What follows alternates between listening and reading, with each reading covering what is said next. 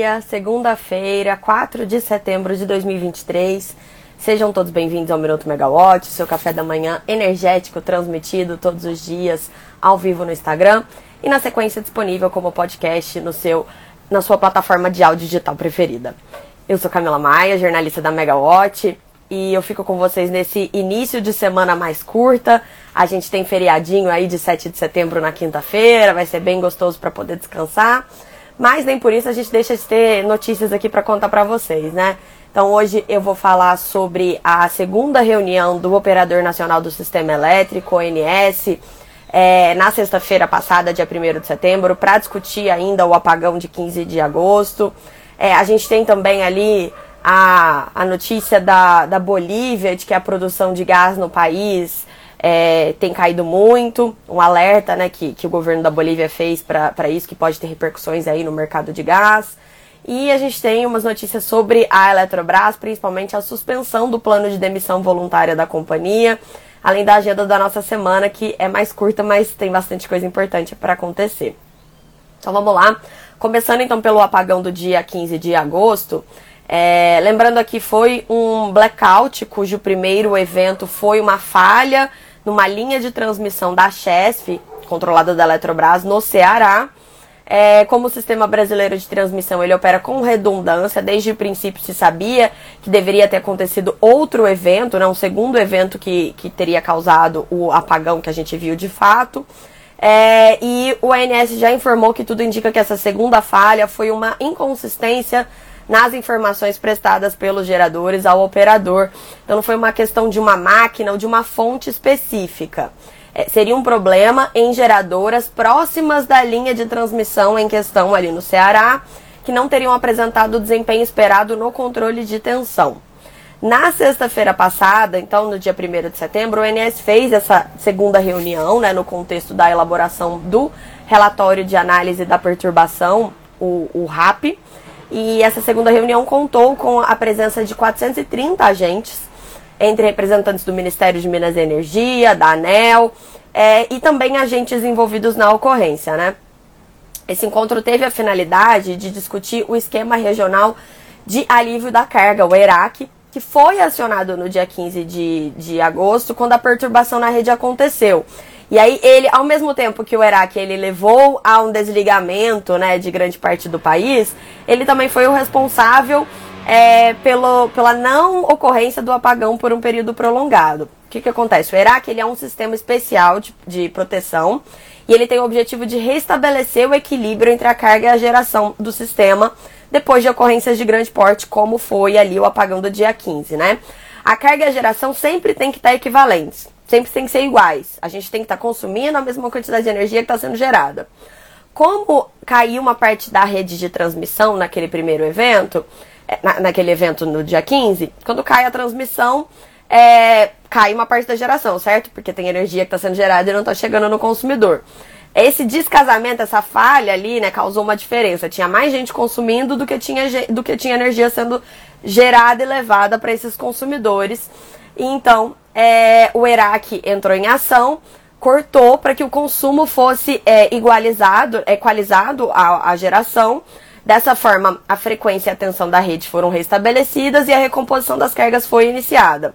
É, o INS contou então com essa reunião ali que o ERAC é, atuou de forma satisfatória em todas as em quase todas as regiões do Brasil. Ele atuou de forma satisfatória no Sudeste, Centro-Oeste, Sul e Nordeste.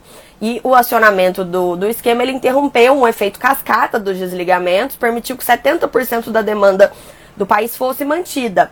É, eu mesmo aqui em São Paulo não tive nada, nenhum pique de luz, mas eu tenho bastante gente aqui que teve algum tipo de pique de luz, né?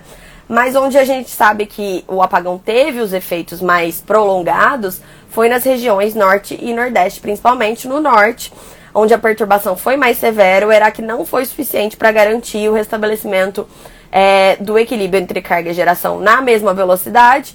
E aí foi por isso que demorou mais tempo para a energia ser recomposta lá naquela região. É, o INS também destacou que, como o evento de 15 de agosto foi muito complexo, as análises continuam sendo aprofundadas e o relatório final, é o relatório da análise da perturbação, que vai ter mesmo o diagnóstico do que aconteceu, ele vai ser divulgado até o dia 17 de outubro. Mudando de assunto, então, agora falando sobre gás natural. É, embora o Brasil tenha recursos abundantes de gás e também importe GNL, né? É, a gente está diversificando cada vez mais essas, essas ofertas de gás natural no Brasil. Mas é, quem sempre dominou a nossa oferta de gás foi a Bolívia. A gente tem aquela conexão direta com a Bolívia, o Gasbol, o gasoduto é, Brasil-Bolívia, né? Que conecta os países. E nos últimos dias a, as notícias a respeito do Gasbol não foram boas. É, segundo o portal IPBR, o presidente da Bolívia, o Luiz Arce, ele afirmou que a produção da Bolívia de gás chegou ao fundo, mas que o governo está investindo bastante na exploração para recuperação dessas reservas nacionais. É, e aí a reportagem da PBR conta que o Arce explicou que a Bolívia passou de uma produção média de 59 milhões de metros cúbicos de gás por dia em 2014 para 37 milhões de metros cúbicos diários esse ano. É uma redução bem grande. E não por acaso, já há alguns anos o Brasil tem reduzido a dependência do gás da Bolívia, né? Fazendo, como eu falei, diversificando as suas é, as suas ofertas né, de gás, é, principalmente nem está usando toda a capacidade do Gasbol. O Gasbol tem uma capacidade de 30 é, milhões de metros cúbicos diários e o gasoduto está com uma capacidade ociosa justamente por conta dessa baixa produção da Bolívia. Quem também depende do gás boliviano é a Argentina. Mas a Argentina está investindo para substituir o gás da Bolívia pelo gás das reservas de Vaca Muerta. É, então a gente vai acompanhar todas essas notícias, porque isso pode fazer muita diferença nos preços de gás, e a gente sabe que preços de gás têm repercussão, efeito cascata em todos os outros preços, né? Falando agora de Eletrobras, a situação da empresa é um tanto interessante, né? É, o governo continua é, questionando e tentando interferir nos rumos da companhia, que hoje é uma companhia privada, não é mais uma companhia estatal como foi é, a vida toda. E, e os preços de energia continuam pressionando o perfil de crédito da empresa, mas o mercado financeiro está confiante, está com bastante apetite e está comprando dívida nova emitida pela companhia. A Eletrobras ela lançou né, esse, esse, esse programa de desligamento voluntário, PDV, para adequar a sua força de trabalho aos novos planos. É, e o PDV ele tem sido questionado pelo Ministério de Minas e Energia. Primeiro o Ministério mandou uma carta, depois uma segunda carta questionando ali é, o, o, PDV, pedindo mais informações. O que, que o Ministério de Minas e Energia alega? Como a União tem 43% da empresa, é, não deveria ter é, a limitação de voto que tem. Eles reclamam muito que a, a União não tem nenhum conselheiro na, na Eletrobras e é pega de surpresa sobre todas as mudanças. Na verdade, a União tem direito a um conselho, a um assento no conselho, como todos os outros acionistas têm, porque existe aquele limite de 10% no direito ao voto. O problema é que esse conselheiro que, que foi indicado pela União foi indicado no governo passado. Então, quem não tem é, conselheiro na Eletrobras é o governo atual. Mas, na verdade, tem lá, né? A Marisete foi indicada pelo governo passado. Então, ela está ocupando esse assento que, que seria da, da União hoje no Conselho da Eletrobras. É feito esse esclarecimento. É, o ministro Silveira ele tem questionado bastante o PDV e entrou na justiça contra isso também. E aí na sexta-feira passada, o Tribunal Superior do Trabalho, TST, ele suspendeu por 15 dias o PDV da, da Eletrobras, segundo informou o jornal O Globo. Essa decisão alega que a Eletrobras não apresentou manifestação sobre uma proposta de alteração do processo que foi feita ali no contexto de uma tentativa de mediação do TST entre a Eletrobras e as entidades sindicais. É, o PDV foi lançado em junho com a meta de desligar até 1.574 funcionários, 19% do quadro de pessoal da companhia. E segundo o Estadão, ele recebeu adesão de 1.475 empregados até a data final de adesão, que foi em julho. Em agosto já foi feita uma audiência de conciliação entre a Eletrobras e os sindicatos, mas não chegou nenhum resultado ainda. E agora, com essa decisão judicial, esses desligamentos que estão sendo feitos devem ser suspensos temporariamente. Ao mesmo tempo em que a Eletrobras continua, então, né, fazendo toda essa reestruturação interna, PDVs, né, mudando toda a sua atuação, é, a companhia também continua fazendo captações no mercado financeiro. Ela precisa de dinheiro para fazer frente aos investimentos muito elevados que estão previstos aí no seu planejamento estratégico. Então, na semana passada, já saiu uma notícia bem legal, que foi que a Eletrobras é, iniciou ali a captação de 7 bilhões de reais é, em, em debêntures, títulos da dívida, uma oferta considerada bem grande, bem expressiva no mercado. É, a definição da rentabilidade dessa oferta está prevista para 15 de setembro. E apesar dela ser bem maior do que as ofertas que a gente tem visto, né, as maiores ofertas em geral são de até 5 bilhões de reais, é, não há expectativa de que a empresa tenha dificuldades de emplacar essa dívida. É, e, e, agora a Eletrobras também informou que encerrou uma oferta de notas comerciais de Furnas, que é a sua subsidiária, de 3,5 bilhões de reais também bastante coisa, então mostrando aí que há apetite no mercado pela dívida da empresa. E aí, o curioso é que, é, mesmo assim, nos últimos dias, a Moody's, agência de classificação de risco, rebaixou a nota individual de crédito da Eletrobras em um degrau.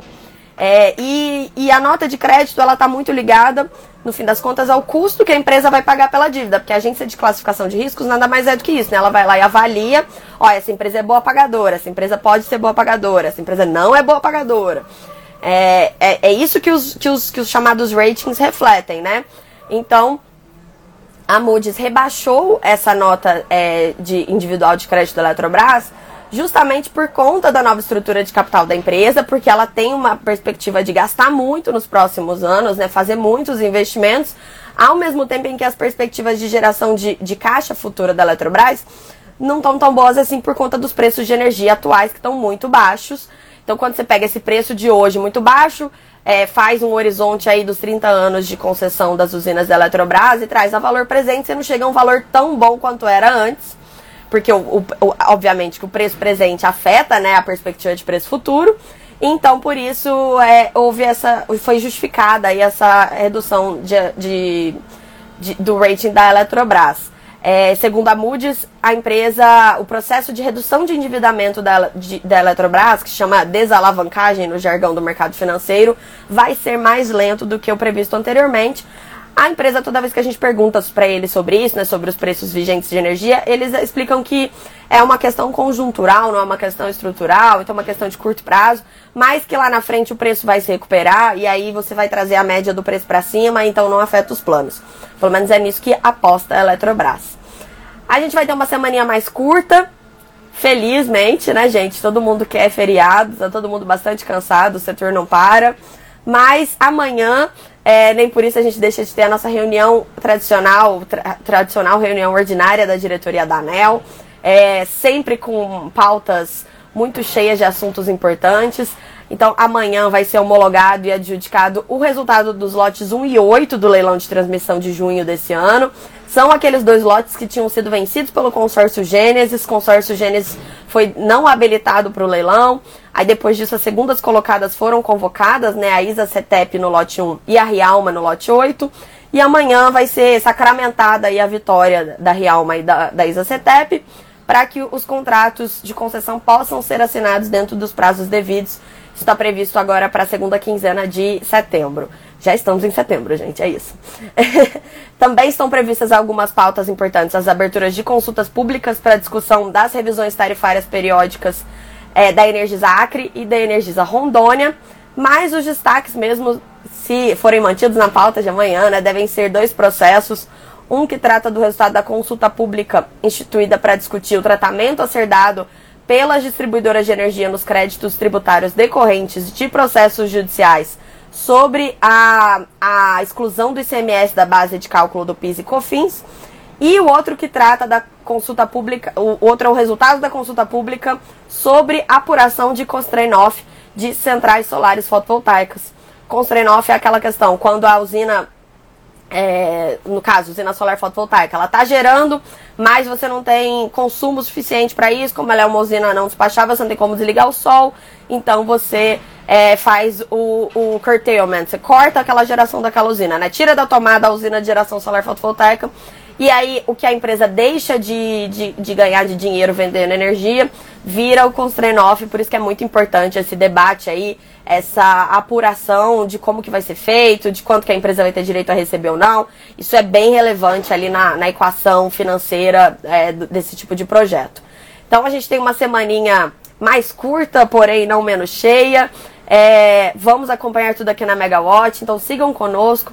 Eu espero que vocês tenham uma excelente segunda-feira e até a próxima. Tchau, tchau.